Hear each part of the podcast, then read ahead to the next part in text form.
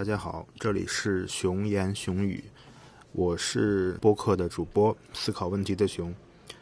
呃，今天作为一个试播和大家见面。其实做一档播客是我最近半年就有了的想法。今天我们想聊的其实很简单，就是三个小问题。第一，我为什么要做这么一档播客栏目？第二，这个播客栏目会怎么制作？那第三，就是我们会聊些什么？首先说一下第一点，就是为什么要做一档播客栏目？嗯，其实现阶段我们大家之间交流的途径大概就是三种吧。第一种是纯文字的，比如说写播客啊，聊微信呐。或者是我们写公众号的文章。第二种形式呢，就是视频，比如说我们可以做一些短的视频，或者去 B 站做一些视频的直播，上传一些视频的内容。那第三种方式就是现在这样，我们通过声音的形式来进行交流。首先说一下文字吧。其实我发现自己现在写的很多东西，如果一旦很长的话，就会越来越少有人可以集中精力。把它看完，而且文字的话，它会在传达信息的过程中丢失很多信息，比如说无法感受到我们彼此当时的情绪和状态，而且很多地方你写的话并不能表达清楚，会产生一些歧义。如果做视频的话呢，是最好的一个交流形式，但是它会受限制于一些技术问题，还有你后期制作的时间精力问题，还有你当时的环境问题等等。那这个目前来说，可能我的精力还做不到。但是做音频栏目的话，就像我们这种播客形式的话，它一方面可以很好的传达我们想要分享的内容，啊，这就是一个相对立体的。比如说，你可以听到我的声音，感受到我的语气。第二点的话，它制作起来会相对轻松一些，只需要购置一些简单的录音设备，后期呢稍加编辑，制作起来难度不会太大。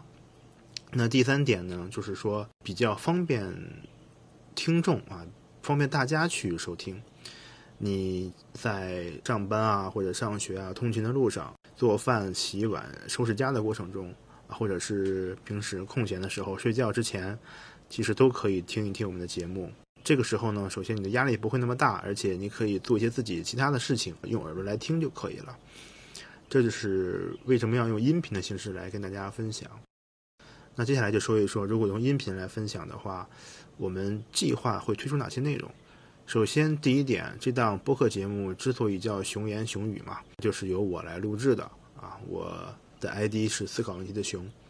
首先的一种形式就是我的个人单口，或者叫什么叫脱口秀吗？是我会用一个人来录制，跟大家分享一些，比如说我平时的一些想法、观点啊，读的一些书啊等等，这是第一种形式。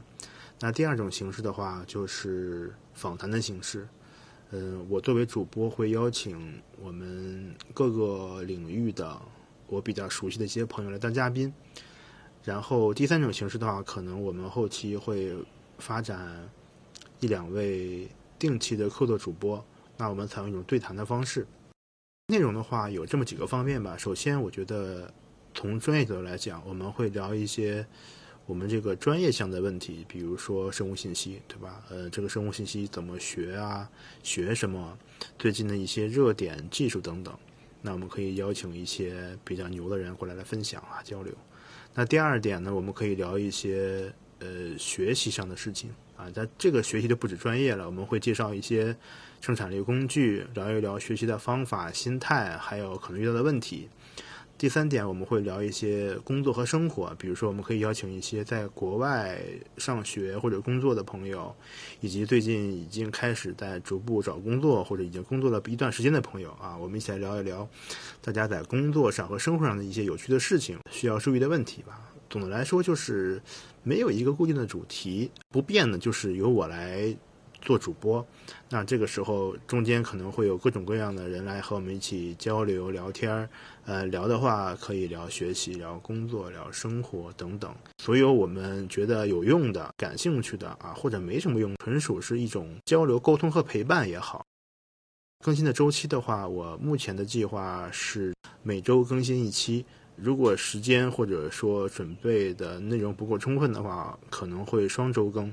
时间长短，我们争取是控制在半个小时到一个小时左右。呃，这是我们的第零期节目，跟大家聊一下我为什么要做这个播客，以及嗯聊些什么，怎么聊。也希望大家可以在喜马拉雅关注我的这个播客频道。其实是这样的，嗯，正常的独立播客的话，它它一般会部署在一在某一个服务平台上。呃，国内目前相对来说只能是喜马拉雅和荔枝这样的地方。那国外还有很多托管平台。之后呢，我们就会做一个 RSS 的分发。那目前来说，我只是暂时把它托管在喜马拉雅上。所以说，后期的话，呃。如果能够做下来嘛，比如说做到第五期或者第十期的时候，我们会考虑把这个节目，呃，我们去自己搭一个平台，把它放在我们自己的托管服务器上。这样的话呢，就比较方便了。大家不仅仅可以在喜马拉雅上收听，也可以在自己的各种平台，比如说苹果的 Podcast，或者说是一些第三方的播客客户端来收听。这是目前的一个收听方式的计划。呃，当然也希望大家可以。给我留言啊，然后聊聊你有什么想聊的，你也可以作为一个嘉宾啊，参与到录制中来。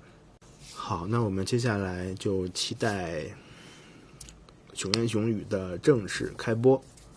好，就这样，谢谢大家。